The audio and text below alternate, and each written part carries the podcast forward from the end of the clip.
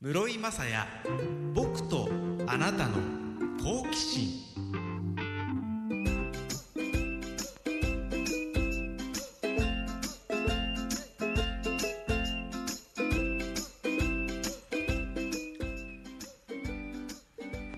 アンニョンハセヨハイサイ。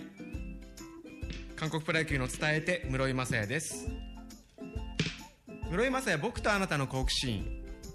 この番組は図書出版論争者の提供で沖縄市の FM 講座 76.1MHz から生放送でお届けしています。YouTube ライブアーカイブツイキャスでも動画付きでお楽しみください。ポッドキャストでも配信しています。現在の沖縄市の気温は27.5度。お天気ですね。今日飛行機で那覇空港に来る時れてるんですけど雲が結構低い位置にあって白いもくもくっとした雲が低い位置なんですよ。だから飛行機降りてくると雲がある。でなんかこう雨が降りそうな黒い雲じゃなくて白いふわふわふわっとした雲だったんでね。あ綺麗でしたね。ただちょうどこの飛行機が通るルートに雲が多いのかいつもよりもこの本島のだいたい東側を通って南部糸満の南側をぐーっと回り込んでイメージすると、えー、ボールペンを持ってボールペンの なんでボールペンなんだろう。ボールペンを持ってみんな持ちましたか？ボールペンを持って、えー、ペン先の方が糸満。糸満の方ペン先の方ぐるっと回って回り込んでなんでボールペンにしたんだろう。で那覇空港に降りるというルートの時にそのボールペンの周りに雲がいっぱいあったんでミキサーの関さんが首をかしげてたのであの 言い方を変えようかと思いました。まあ、えー、雲があったので回り込んでいくというルートでしたね。お天気はお天気でした。でも関東も暑いんでね。あんまり沖縄に来てわあ沖縄の暑さだって感じることはあまりないんですけども。すごくいい天気でしたね。で先週なんですけど蜂に刺されまして家の周りの草をむしったり木を切ろうとしてる時に刺されたんですけどで蜂に刺された顛末を喋ろうっていう気はないんですね。嫌でしょ？なんか。痛そうで。そういう話をするんじゃないんですよ。で刺されてものすごく痛くて。で蜂に刺されたらね状況によっては大変なことになるっていうんで、まあ、水でバーって濡らしてで針が刺さってないか見て針刺さってなかったんで口で吸って毒を出してって結局なんか細かく喋ってますけどもでやった時に後に救急病院に電話したんです。この後ちょっと発作が起きたりしたら困るんで。でその時に電話で蜂に刺されました。右手の親指の付け根2箇所と右の首の後ろを刺されました。って言って分かりました。でお医者さんと看護師さんがお話をした後にじゃあ今すぐ来てください。って言われて病院行ったんですね。で病院着きました。どちらですか？見せてください。って手を出したら僕さっき電話で右ですって言ったんですけどそれ左手ですね。って言われたんですよね。自分の手を見ながら見てる手は左手なんですよ。けど右手を刺されてって言って言ったという。まあ言い間違いなんですけど。皆さん右っていう時何をイメージして右って言ってるんですか？自然にパッと右は右って言えるんですか？僕は結構言い間違えることが多くて。車とか乗せていただいて、えっと、そこを右って言ったウインカーを出してハンドルを切った時にあ俺が行きたかったのは左だったってことに気が付くとかね。その時言うと慌てちゃうんでもう右に完全に曲がってもらってから左だったなって思うんですけど。皆さんはどうやって右と左って言い間違えないように言ってるんですか？で僕は右という時に何を考えているのか。改めて精神統一して。どっちに言おうと思っているんだ。って考えたら頭に右という漢字を思い浮かべながら右って言ってるみたいなんですよね。そこで一つ問題があります。右と左って漢字似てません？だ僕は僕の中で右って言ってるつもりでも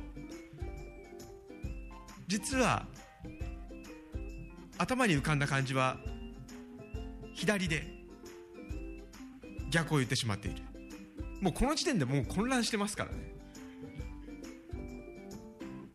でこの蜂に刺されてから何日間かいろんな人に聞いてるんです。右っていう時は何どうやって右って言おうとしてますか？エメオコザのスタッフの美月さん。彼は高校球児だったんですけど。彼はずっと野球をやっていて右利きの投げる方の右肩の方が常に上がっている。つまり自分の体の中で上に向いてる方が右だから右って言おうと思った時には自分の体が上に肩が上がっている方が右。細かく言うとボールを持ってる方が右。グローブの方が左っていうのをパッと浮かべて右左って言うっていうんですね。だから多分みんな誰かしら誰誰にもそういうものがあると思うんですよね。うちの奥さん聞きました。これ特殊だと思うんですけど右って言おうと思う時には僕と同じく漢字の右左を思い浮かべるそうなんですが漢字の右と左って最初に書く書き順が違うって知ってました？関さん知ってます？あすごいな。漢字博士ですね。形似てるじゃないですか。あのさっきスタッフの美月さんが言ってた時にはカタカナの「ロ」と「エ」の違いですよねっていう言い方をしてましたけども見かけで見るとね。うちの奥さんの場合右は1画目が右から左に払うから右。左目は1画目が左から右に横棒を引くから左っていうふうに思って右左を言ってるんですって。めんどくせえと思いながら。めんどくせえとは言わなかったですけどはあすごいねって言って。すごいね奥ちゃんすごいねって。奥ちゃんって言ったことないですけどそういう気持ちで言ったんです。ミキサーの関さんは右と左を言うときにここまで聞いてれば自分はどっちかなって多分もうすでに考えてらっしゃったと思いますどちらですか？関さんは手手を見て利き手は右手ですか？利き手の右手を見てこれは右と言おう左と言おうそっか。言う前に自分の手を見ればいいんですかね？この FM 講座はこのラジオのスタジオの他に扉を開けてますとカフェバーになってるんですね。そちらにいるカオルさんに先ほど聞きました。したら私は動きですね。だからそこ右行きたいとか言ったら手をやっぱり手なんですよね。手の動きを右に出して右という。さあ皆さん自分がどうやって右と左を区別してるかちょっと一回考えてみてください。当然これ外国の方だったらライトレフトとかでしょ？ライトレフトは間違いないかな。いつもこのイヤホンとかするときに書いてあるじゃないですか。LR って。で口で LR っていうとすっごいどっちかどっちがなのか分かんなくなっちゃうし。そもそもみんな間違えないんですかね。ツイキャスで天童さん。室井雅也右と左で大混乱。ラジオ番組みたいですね。やりますか？大混乱って何曜日の何時ぐらいが合ってますか？大混乱。土曜日の夜8時半ぐらいですか？ね。わかりました。考えてみましょう。ギョンさん。右と左の書き順。小学1年生の時に散々注意されて書いて覚えましたね。わあみんなすごいですね。しっかりそうやってこのゆとりじゃない学習をしっかり僕は、ね、全く書き順がダメで結構ね幼稚園ぐらいから漢字の読み書きができる子だったんですよ。もう一人っ子で部屋の中でずっとテレビとか新聞とか見まくってたんであのね完全に字をあの形として覚えてしまったんですね。で書き順がわからないっていうね。多分僕があの書く漢字じゃなくてもハングルとかもねなんでその書き順で書くんだって多分言われるぐらい書き順にこう馴染みがないというか形で覚えちゃってるんです。ぜひ皆さんも右という時には何をイメージして右と言ってるのか。左と言おうとしてる時にはどういうことを考えながら左と言ってるのか。一度考えてください。この番組は毎週特に一貫性のないテーマでリスナーからメッセージを募集。そのメッセージをもとに室井雅也が好奇心を発動しておしゃべりするトーク番組です。さっきみたいな好奇心です。日常のちっちゃな好奇心をみんなで共有。くだらないなと思いながらちょっぴり心が豊かになればとお届けする1時間です。過去の放送は Spotify、Apple Podcast、Amazon Music、Google Podcast でもご確認いただけます。それでは皆さんからいただいたメッセージご紹介します。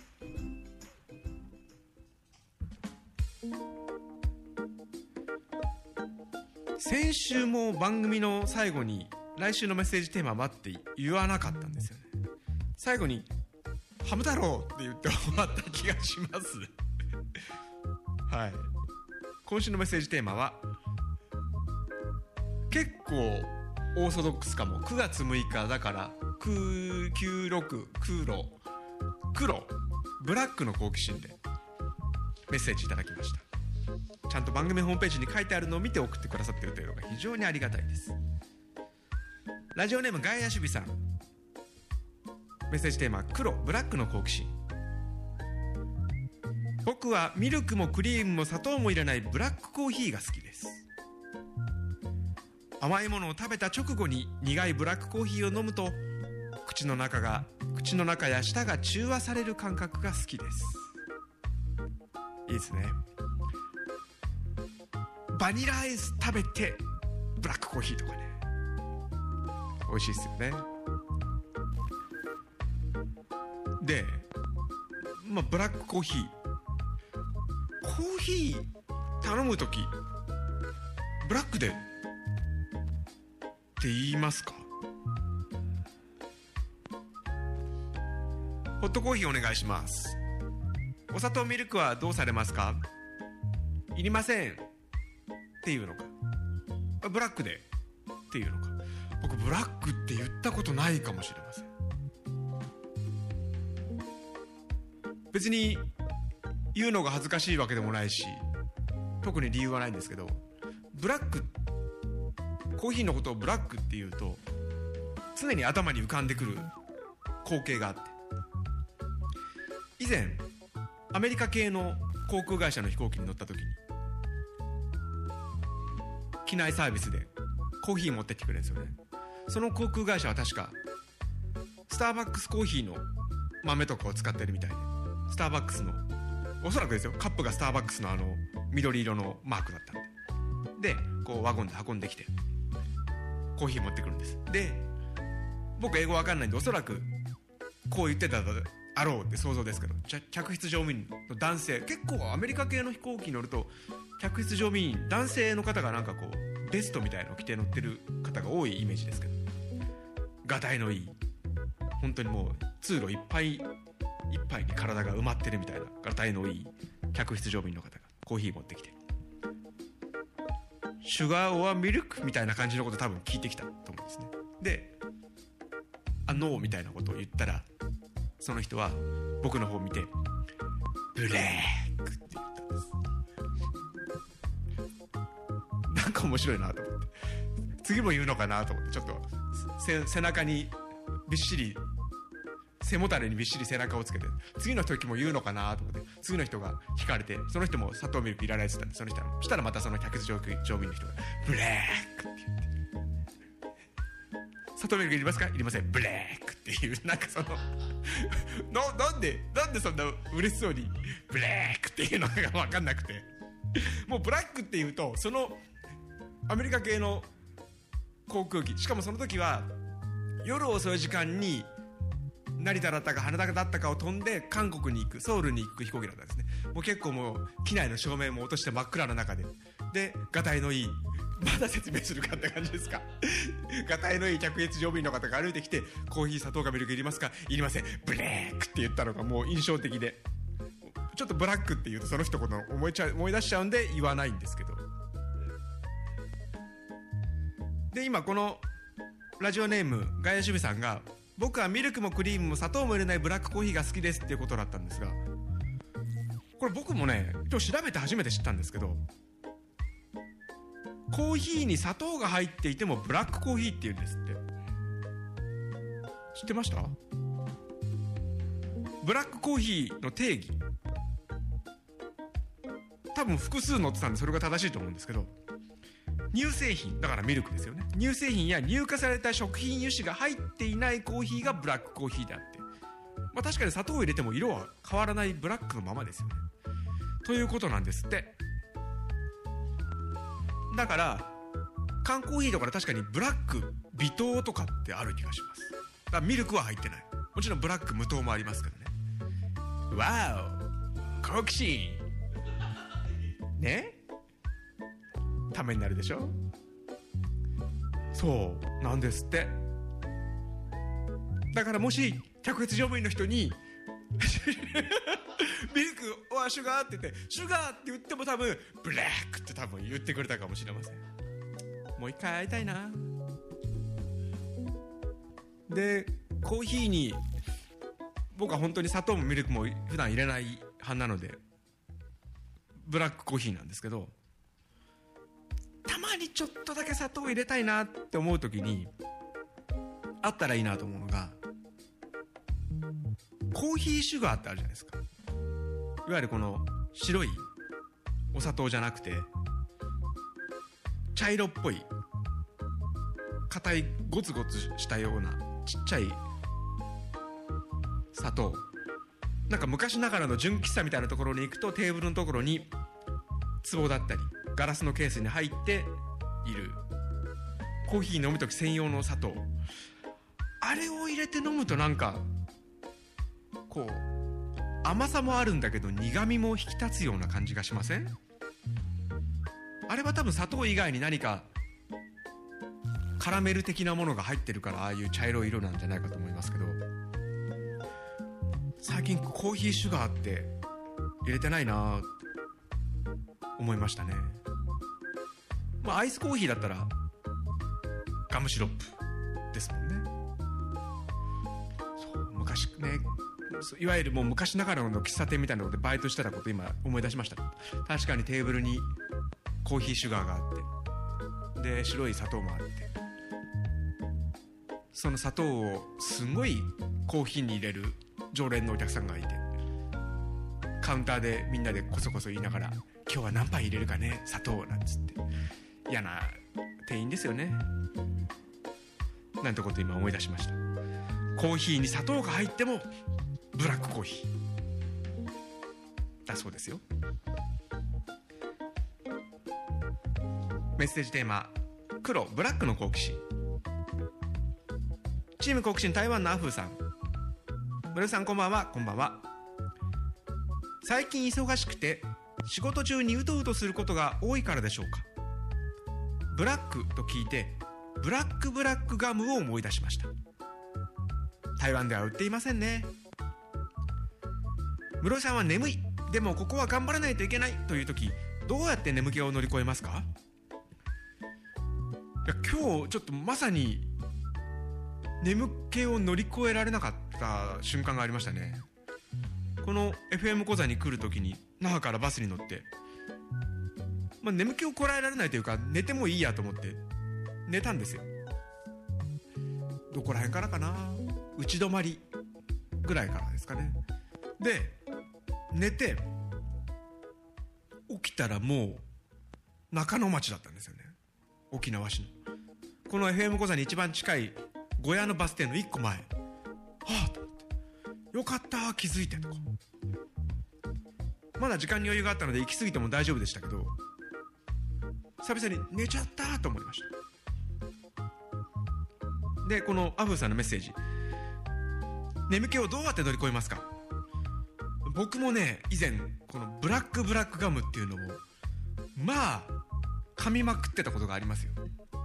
かつてあれは何をしてた時かな。なんかもうだいぶ前ですけどインターネットのプロバイダーかなんかの派遣かなんかの仕事してる時にもうとにかく眠いんでガムを噛もうと思って。で一番きつい眠気覚ましには最適なブラックブラックガムを噛みまくってたらお腹が痛くなっちゃって。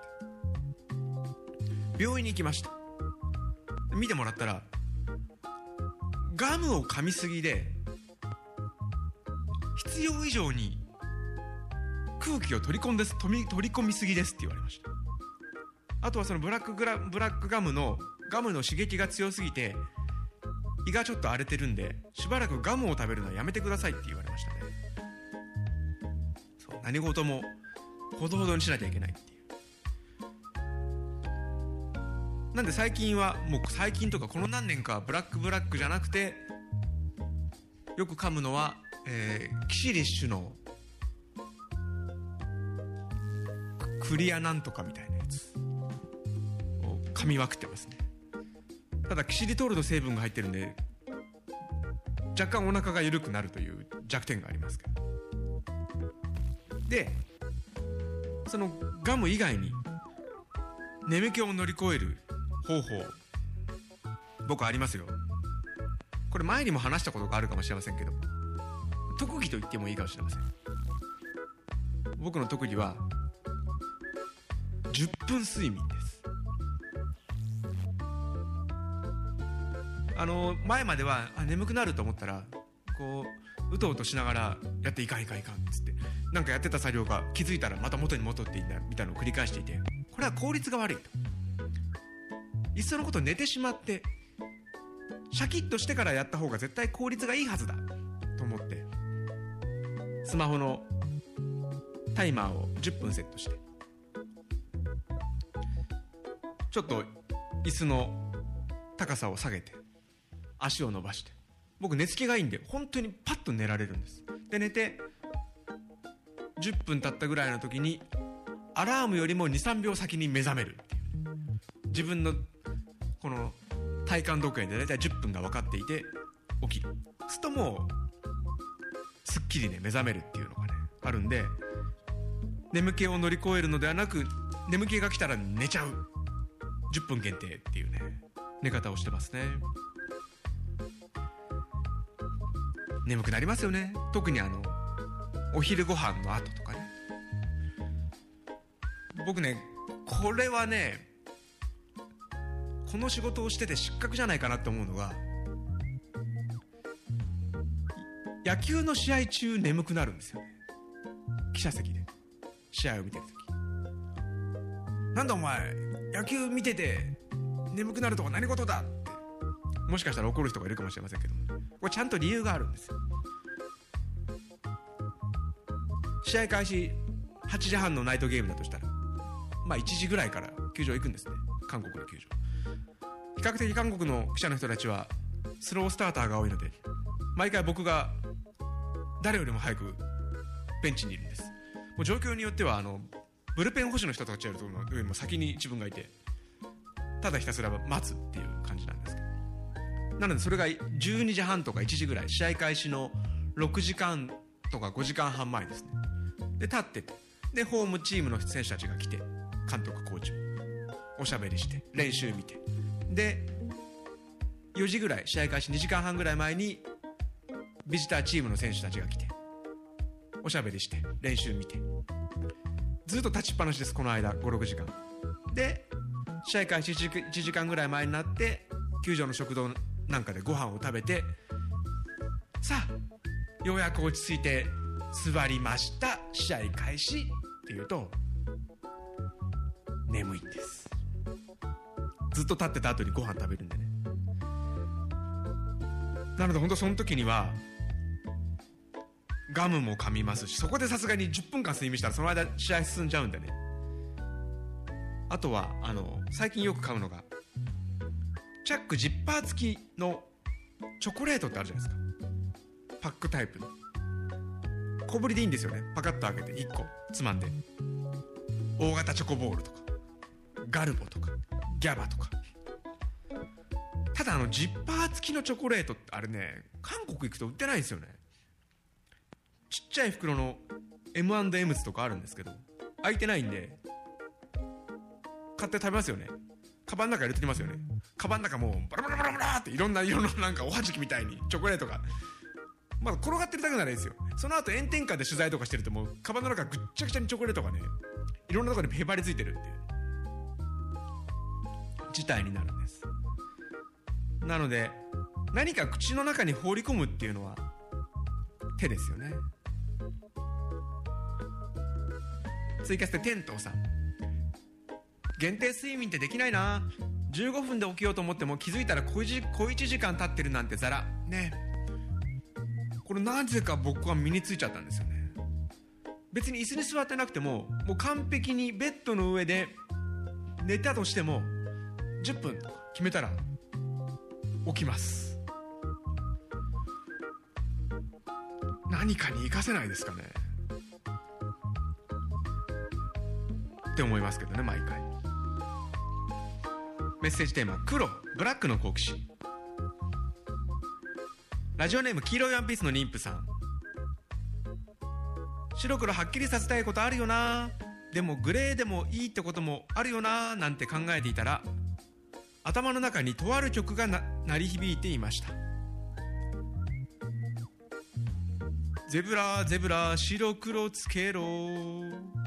これ聞いたんだけどメロディーが明確に思い出せないな。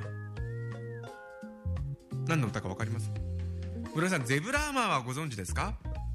映画は見てないしどこで聞いたのか全く覚えがないのですがこのフレーズが衝撃的すぎてゼブラゼブラ白黒つけろというフレーズが衝撃的すぎて忘れられないんです。映画のゼブラーマン役は相川翔さん。歌っているのは水木一郎さんです。そうゼブラーマン。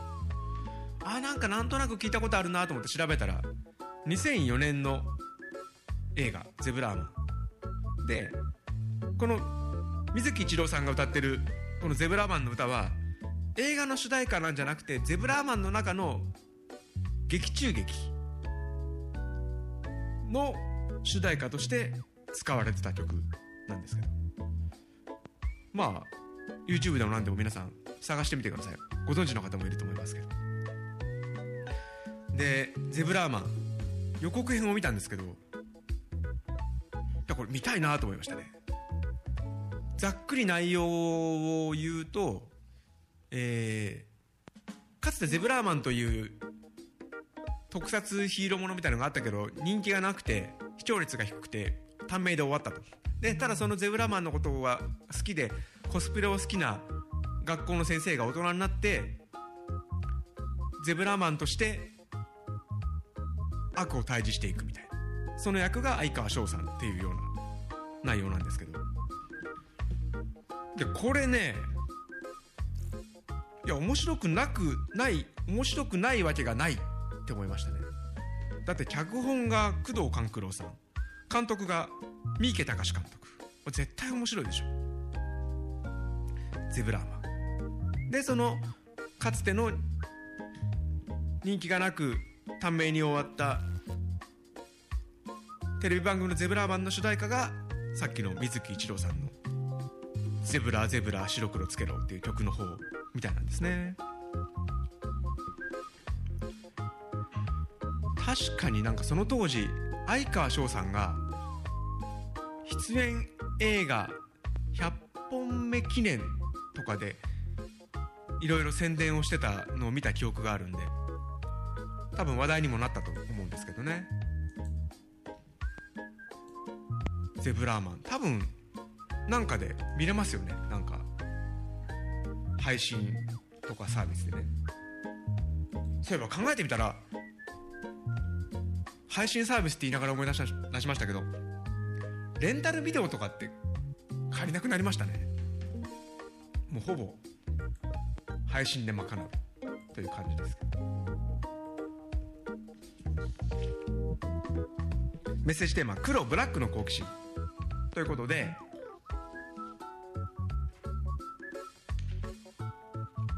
沖縄の黒といったらなんだ？ってことをちょっと考えてみました。沖縄で黒といえばこれでしょ黒糖。僕は毎週この番組の生放送のために沖縄に来て必ず家にお土産を買って帰るんですね。まあほぼお菓子です。なのでまあ沖縄県産菓子は結構手にして口にしてるんですけど。黒糖ものたくさんありますよ。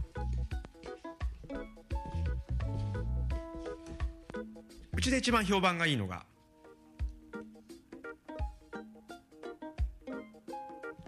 家食品のピーナッツ糖410円。ピーナッツと黒糖のお菓子でこの黒糖のザラザラした感じじゃなくて水飴で溶いたようなツヤのある感じのお菓子ですね。ピーナッツ黒糖。あピーナッツ糖。でどちらかというと黒糖がザラッとしてるのが中曽根食品さんのジーマーミー黒糖。大きいサイズが440円。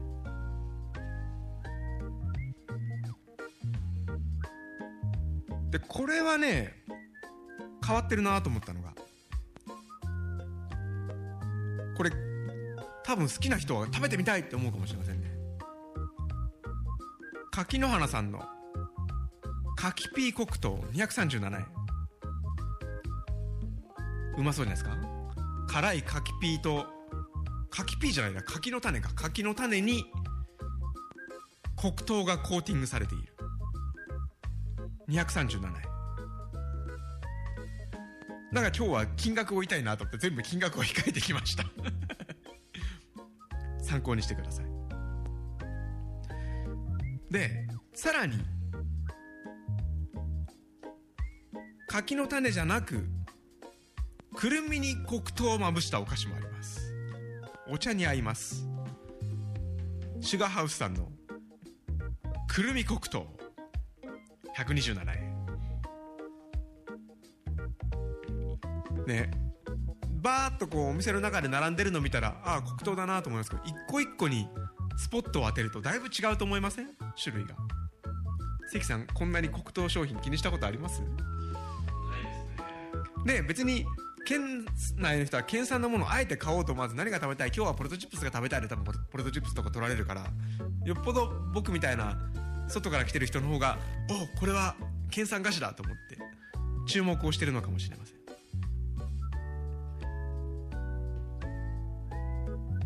これはかなり変化球ですよ。琉球黒糖さんのパッケージも緑色の白地に緑色で爽やかな感じ。商品名ミント黒糖。ミント黒糖とかなんか新しい政党の名前みたいですけどね。しません？そんなしない？しないか？ちょっと今の天童さんのツイキャスの黒糖糖糖酒ってのに引っ張られましたけどね。すっきり甘く爽やかな香り。257円。あとはあのいろんなフレーバーがある中の一つに黒糖があるケースっていうのもありますよね。ケックンって知ってますか？この番組でも以前紹介したことがあるんですけども薄く伸ばした全粒粉の生地をカラッと揚げた小麦の香りを生かしたお菓子。薄いパリッとした感じのケックンって家島家族さんのお菓子があるんですけどそれの黒糖シナモン味。うまそうじゃないですか。ブラックコーヒーブラックコーヒーに合いますよこれ。507円そしてこれはなんか今までお伝えしてきた黒糖商品よりも若干チンスコー寄りかなって感じがしますけど。琉球フロントさんの。黒糖ドーナツ棒ドーナツ棒540円。沖縄のサトウキビからできた黒糖蜜を国産小麦を使用した生地にたっぷり染み込ませた細長いドーナツ。細長いんでねやっぱりちょっとイメージ的にチンスコーが浮かびますけど中は小麦粉の生地なんで食べた感じは完全にドーナツですよね。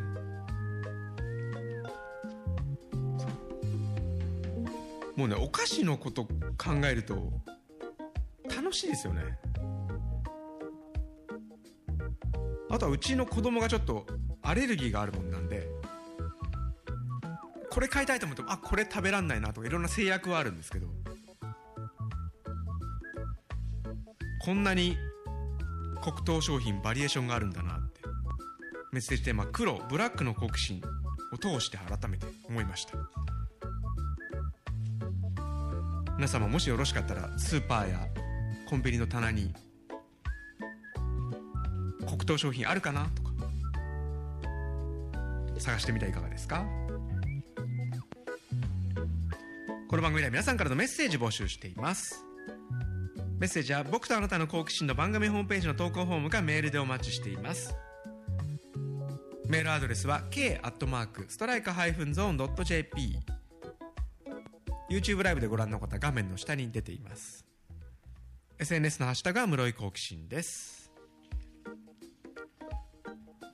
今週のメッセージテーマ黒ブラックの好奇心でお届けしました。ツイキャスでテントさん。ホットはブラックで飲むけどアイスはガムシロップをの入れないと飲めないという知り合いがいます。あ分かりますね。なんかアイスコーヒーはあの僕も喫茶店とかあとはコーヒーチェーンでバイトしたことがありますけどもアイスコーヒーをただその、えー、同じ豆じゃなくてアイスコーヒー用の豆にする場合は豆が濃いんですよね。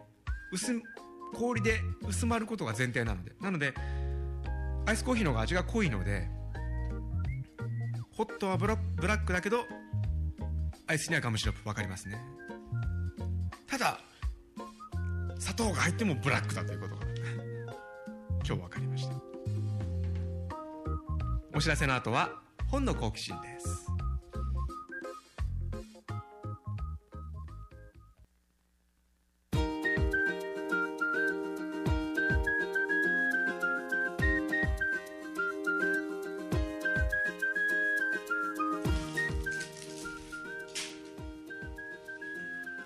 一冊の本があなたの好奇心をくすぐります。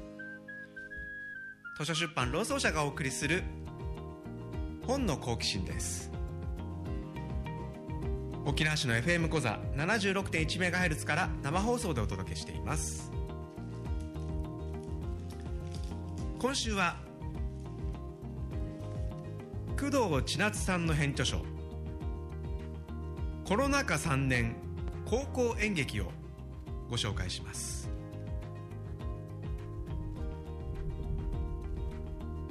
新型コロナウイルスの感染拡大によって多くの人たちが当たり前のことが当たり前にできない日々を過ごしてきました。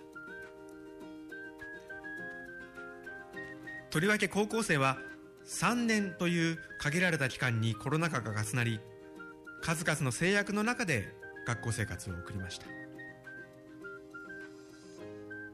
この本「コロナ禍3年高校演劇は」劇作家演出家の工藤千夏さんが全国の演劇部顧問演劇部員が語ったコロナ禍が高校演劇から何を奪い何をもたらしたのかをまとめた一冊です。大会の中止マスクをつけての演技無観客での上演自由な表現や仲間との交流も制限されてしまったんですよね。この本「コロナ禍3年高校演劇は」コロナ禍に生まれた高校演劇作品を客席に座るはずだった観客に知ってほしい。演劇部の高校生たちと顧問の思いを届けたいと工藤千夏さんが選んだ高校演劇の戯曲5作品も掲載されています。この中には演劇部員の人たちのそのコロナ禍での部活動についての感想とかも書いてあるんですけどああそうなんだって思ったのがもう高校入学した時からコロナの中で過ごしてるのでコロナ禍以前の高校の部活動だかどういうものかわからないから何がこれまでと違うのかわからないっていうふうに感想で書いてる高校生がいて。だからもうできないって制約がたくさんある中で過ごす部活が当たり前の部活だってことですよね。だもちろん大会がなかったりとか交流ができなかったりとか他の高校生ができたような経験をできてないこともあるんでしょうけどもなんかその限られた環境の中で過ごした日々だったりとか。またそれをねなんとかこれまでの高校生みたいに青春を送れるようにって顧問の人たちが頑張ってる姿だったりとか。そういったものもこの本の中には収められています。実はですね僕は高校演劇やってないんですけど大学が、まあ、演劇学科というところで部活がミュージカル研究会っていう部活だったんですけどそのミュージカル研究会が廃部になっちゃいましてもう60何年歴史がある部活なんですけどで廃部になった理由がコロナ禍で新入部員が入んなかったんで途絶えちゃったんで廃部になったみたいなんですよね。で別にあの部活は現役生のためにあるので OB がなんで続けられないんだとかいうつもりは全くなくしょうがないなと思ってるんですけどああなんか全くその途中部員が入ってなかったという事実も知らなかったのでそういう大学生活を送ってたんだってことを今更知ってちょっと別に何をしてあげたというわけではないんですけど申し訳ないななんて気持ちになったんですよね。でこの本「コロナ禍3年高校高校演劇」という本の先ほどもその工藤千夏さんの思いが書いてありましたけどもその客席に座るはずだった観客の人たちにその時に上演された時の戯曲を知ってほしいっていう意味でも戯曲も収められてるんで演劇興味ある方高校演劇やってたとかねいう方ぜひちょっとお手に取っていただきたいと思います。工藤千夏さんの編著書「コロナ禍3年高校演劇」は図書出版論争社の発行で定価2200 2200円で発売中です。書店さんの店頭や Amazon などのネット書店図書出版論争社のホームページ論争商店からもお求めになれます。今週はコロナ禍3年高校演劇をご紹介しました。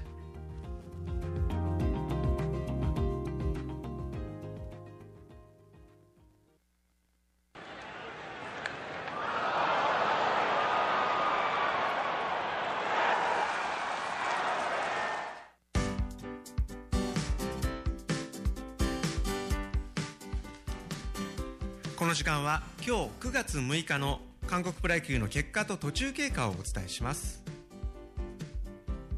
チャムシェル球場のプサンベアーズ対キアタイガースは7対1でタイガースが勝ちました。タイガースはなんと9連勝です。スオン KT ウィズパークの KT ウィズ対 LG ツインズは4対3でウィズが勝ちました。ウィズは連敗を4で止めています。ウルサンムンス球ウルサンムンス野球場のロッテジャイアンツ対サムスンライオンズは7対2でライオンズが勝ちました。チャンウォン NC パークの NC ダイノス対キウムヒーローズは8対2でダイノスが勝っています。そしてハンファ生命イーグルスパークのハンファイーグルス対 SSG ランダーズは10回裏イーグルスの攻撃中5対5の同点です。韓国プロ野球は延長は12回まであります。詳しい結果については韓国プロ野球応援サイトストライクゾーンまたはヤフーニュースエキスパートの室井雅也配信の最新記事をご確認ください。以上9月6日の結果でした。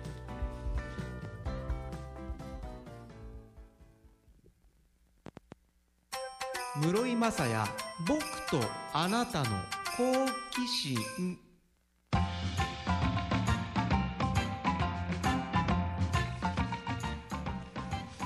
FM 小座からお届けしてます。室井雅也僕とあなたの好奇心です。この何週かずっとお伝えをしていますが今週もお知らせします。11月に5年ぶりのトークイベントを行います。11月11日土曜日東京四谷のシアターウイングで室井雅也僕とあなたと韓国野球の好奇心。内容は韓国野球に関する何々の好奇心のメッセージテーマをにメッセージをテーマにトークするイベント、まあ、この番組のスタイルでやるっていうことですね。今までは結構プロ野球 OB の方とかをゲストにお招きしたりしてたんですけども今回は一人しゃべりのトークイベントです。で11月11日にやるんですけどもその翌週に東京ドームでアジアプロ野球チャンピオンシップという大会があるんで、まあ、その見どころなんかもお伝えしていきます。なのであのメッセージテーマみたいに韓国野球の何々の好奇心に関するメッセージをいただきたいんですよね。お越しになれる方もなれない方も、まあ、テーマの投稿って感じですね。室井雅也僕とあなたの僕とあなたと韓国野球の好奇心のホームページの方に投稿フォームがありますんでよろしければ送ってください。ツイキャスでテントさん LG とかロッテとかサムスンは馴染みがあるけど他のにはどんなオーナー企業があるんだろう。そういうのも送ってください。結構がっつりしたテーマもあると思いますけどそういったものでも大丈夫です。チケットはすでに発売になっています。早速お求めの方がいらっしゃるので本当にありがたいです。先行発売が2500円でグッズショップストライクゾーンで発売中。前売り券は2700円。9月16日土曜日から E プラスで発売になります。ファミリーマートのマルチコピー機でもお求めお求めになれます。高校生以下はもうお金なんか取りません!って言いたい気持ちで値下げしました。1500円です。11月11日もしもともと関東近辺にいらっしゃる方沖縄にいるけど東京行くなんていう方がもしいらっしゃったらぜひお越しください。室井雅也僕とあなたと韓国野球の好奇心イベントを行います。ツイキャスでギョンさん。ウルサンで野球開催。たまにはいいですね。そうなんです。ウルサンというところはロッテジャイアンツのまあ準本拠地というか、えー、ロッテジャイアンツがたまにやる地方球場なんですね。そこで今日はロッテジャイアンツはサムスンライオンズと試合を行いました。明日もあります。この後11時からは吉本沖縄の芸人さんが日替わりで登場する「TONIGHT5」水曜日はカシスオレンジのポッポさんと花フラワーのりょうじさんです。この後も FM 小座でお楽しみください。今日はちゃんと来週のメッセージテーマを言いましょう。別に気合を入れて言うほどの大したものではないんですがメッセージテーマはこれにしました。風の好奇心。風。ウィンドウ発音が正しいかは知りません。風。そよ風とかね。なんか風が吹いてきたなとか。追い風なんか乗ってるとかいろいろまあ表現のあります。実際のねもう台風とかもそうですよね。なんでそれにしようと思ったか。パソコンの立ち上げた時に自分の好みとかと関係なく勝手になんか写真が選ばれて出てきません？Windows の場合。もうあれ切れば切れるんでしょうけどもなんかやり方が分からなくて勝手に出てきて。外で開く時とか、まあ、あの全然形式とかなんで何かこの卑猥な画像とか出てくるわけじゃないんで困らないんですけどもなんかこれ俺の趣味じゃねえなとかいうのもたまにあるんですけど今日開いたら草原の中に立っている風車の写真だったんですね。風車風で回る羽が回るやつね。風車か風にしようということで来週のメッセージテーマは風の好奇心にしました。メッセージをお待ちしています。ツイキャスメスツイキャス YouTube ライブでご覧の方もそんなに気にならないと思うんですけど今日僕右目がの下にが赤くなっていて冒頭で話した蜂に刺された後に目を刺されたわけじゃないんですけども2日後ぐらいからなんか目の下が赤いんですよね。さすがにちょっと続くようだったら病院に行こうと思いますけど。今度はねあの救急じゃないんでお医者さん目にしてなんで目の前にしてなんで右とか左とか説明する必要はないと思うんですけど。結局どうやって右と左分かるようにするのかって答えは僕は出してないですよね。一度その漢字の書き順でちょっと覚えてみますか？それか手を見てボールの方かグローブの方かというこの三月さん方式を採用するかやってみたいと思います。ツイキャスで天童さんメッセージテーマ「風」に対して「風」感冒の方ですね。風邪あの病気の方の風。邪それでも構いません。来週13日メッセージテーマ「風の好奇心」でお待ちしています。今日はとっても楽しかったね。明日はもっと楽しくなるよ。ねハム太郎。今日は言えた。これねちゃんとねあの Q シートに書いてあるんです。だから言わなきゃいけないんです。僕が作ってる Q シートだったんですけど、ね、これもう絶対言うって決めてるんで。ねハム太郎。この時間のお相手は室山さやでした。僕とあなたの好奇心また来週。